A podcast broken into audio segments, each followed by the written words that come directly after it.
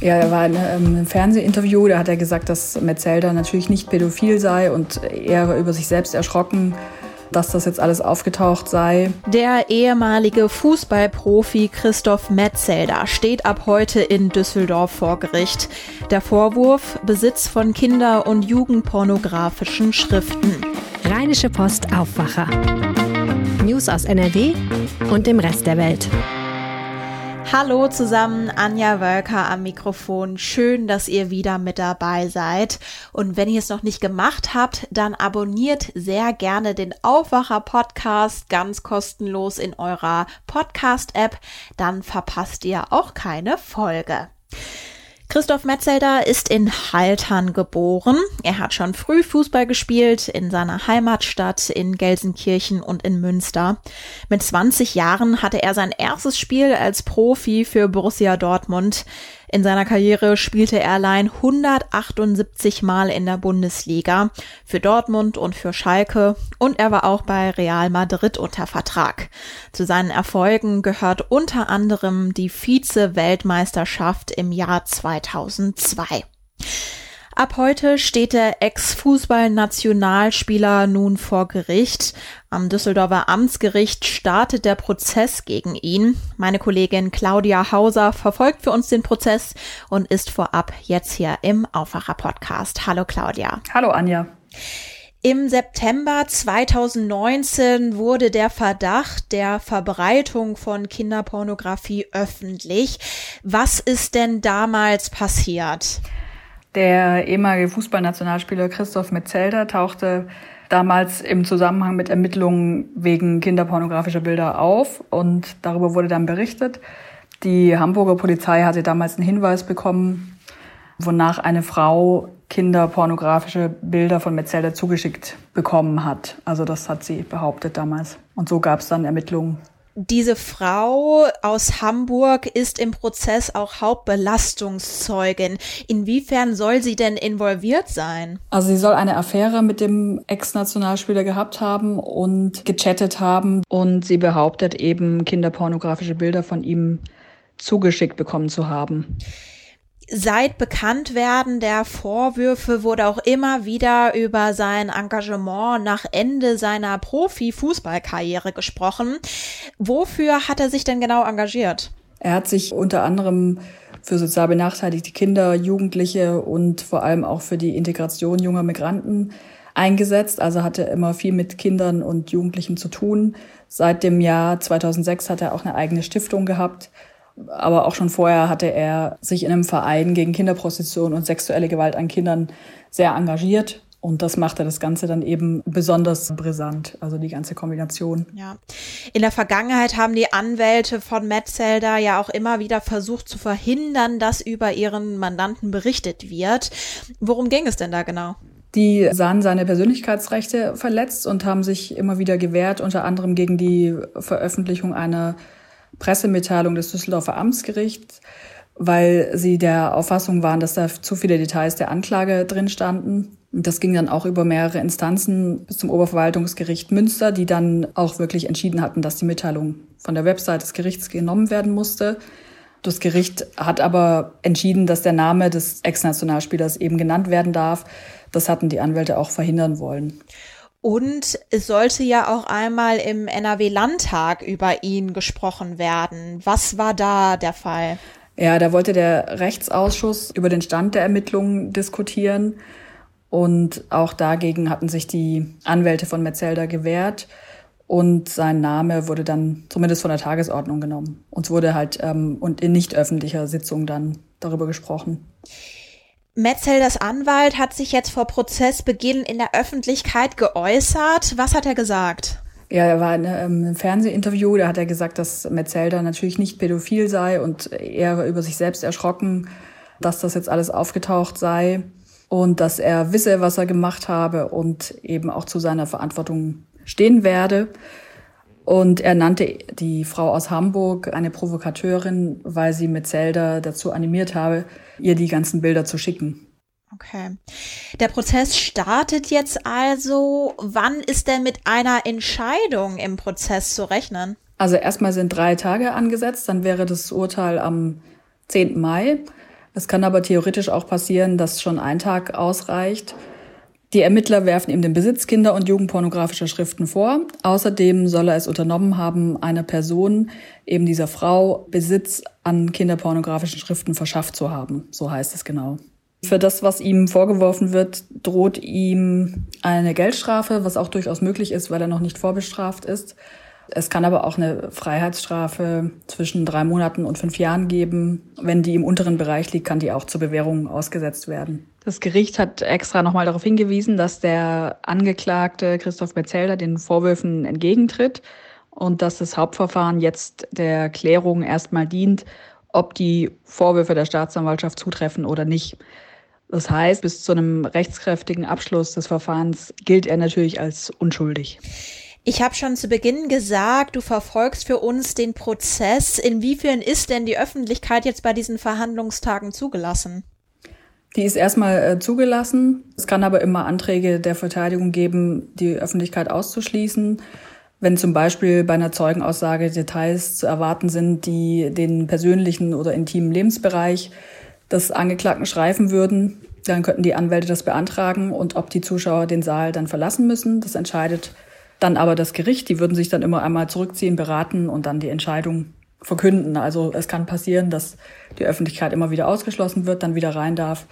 Aber das wird dann jeweils, muss jeweils beantragt werden. Alles klar. Dann herzlichen Dank, Claudia, für die Infos und bald es da ja eine Entscheidung gibt, wirst du das ja berichten. Alles klar, danke auch. Themenwechsel. In der Corona-Pandemie gibt es immer wieder neue Entwicklungen. Bei Corona-Schnelltests gibt es die Varianten, bei denen man zum Beispiel ein Wattestäbchen in die Nase steckt. Es gibt die sogenannten Lolli-Test, bei dem an einem Wattestäbchen gelutscht wird. Und es gibt auch Spucktests.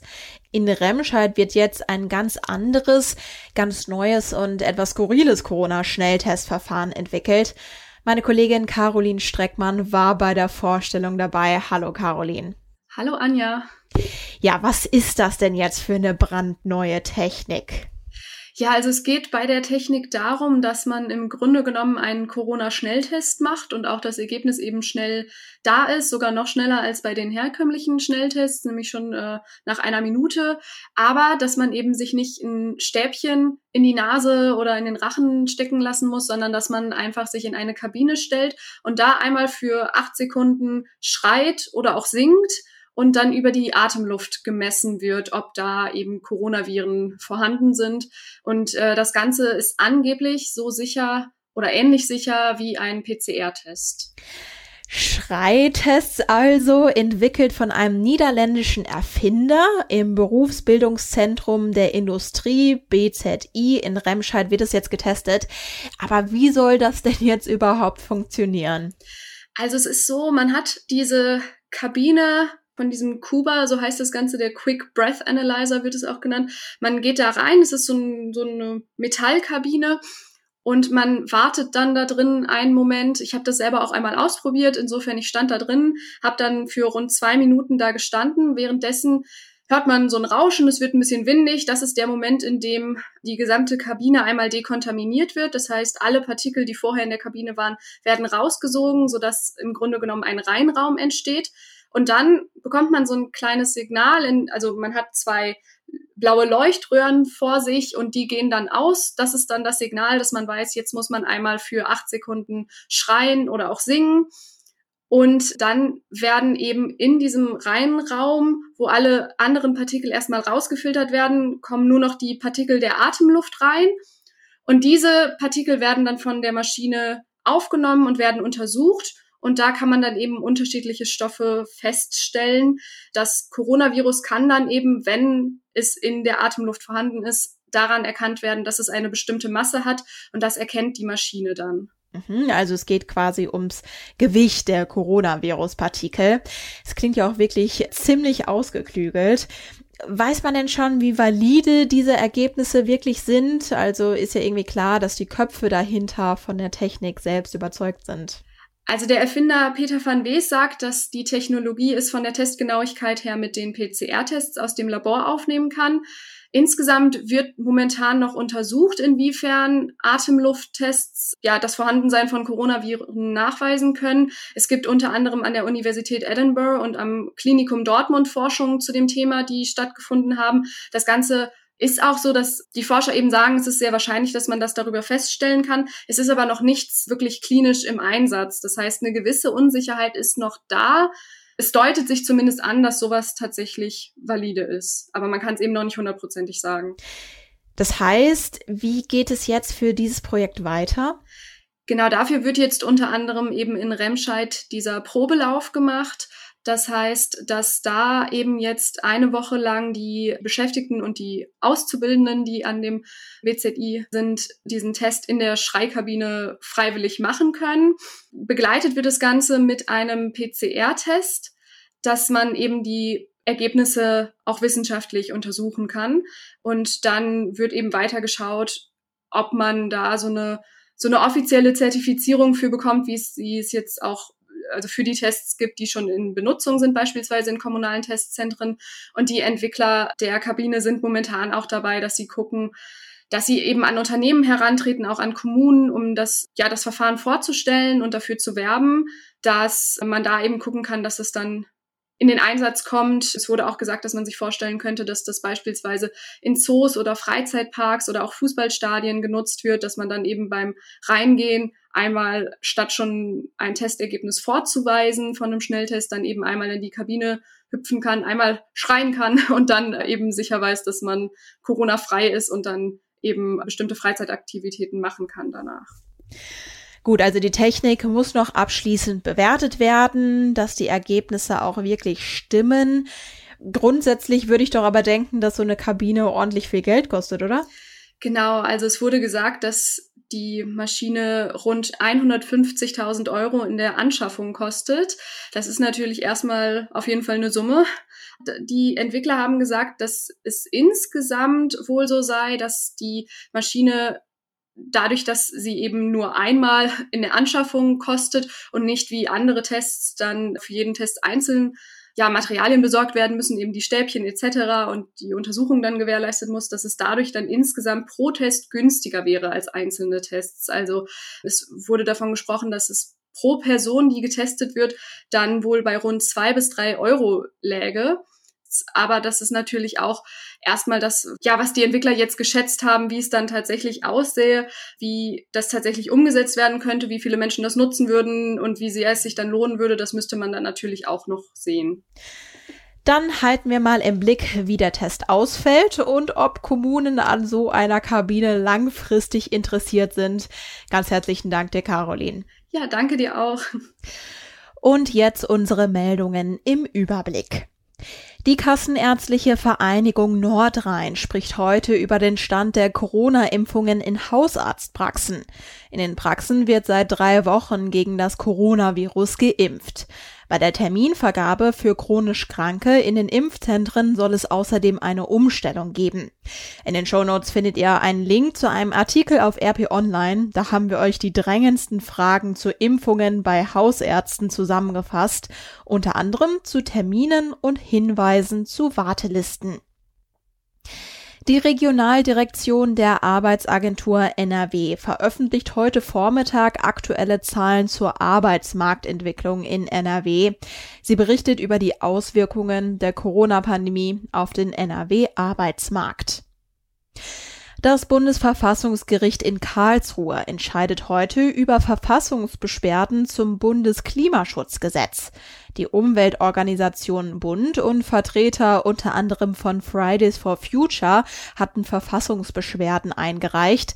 Sie finden, dass die Maßnahmen zur Reduzierung der Treibhausgasemissionen und zur Begrenzung der globalen Erwärmung nicht ausreichen. Wir schauen auf das Wetter. Heute gibt es viele Wolken und die bringen uns auch immer wieder etwas Regen. Einzelne, teils gewittrige Schauer sind auch drin. Im Tagesverlauf lockert es dann von Südwesten ein wenig auf. Die Höchsttemperaturen liegen zwischen 13 und 16 Grad. Morgen ist es wechselnd, teils stark bewölkt. Besonders im Norden von NRW kann es auch einige Schauer geben. Die Temperaturen erreichen maximal 14 Grad. Dazu weht ein schwacher bis mäßiger Wind aus West bis Nordwest. Und das war der Aufwacher am Donnerstag. Ich hoffe, ihr habt einen wundervollen Tag. Danke, dass ihr zugehört habt. Ich bin Anja Wölker. Ciao. Mehr Nachrichten aus NRW gibt's jederzeit auf RP Online. rp-online.de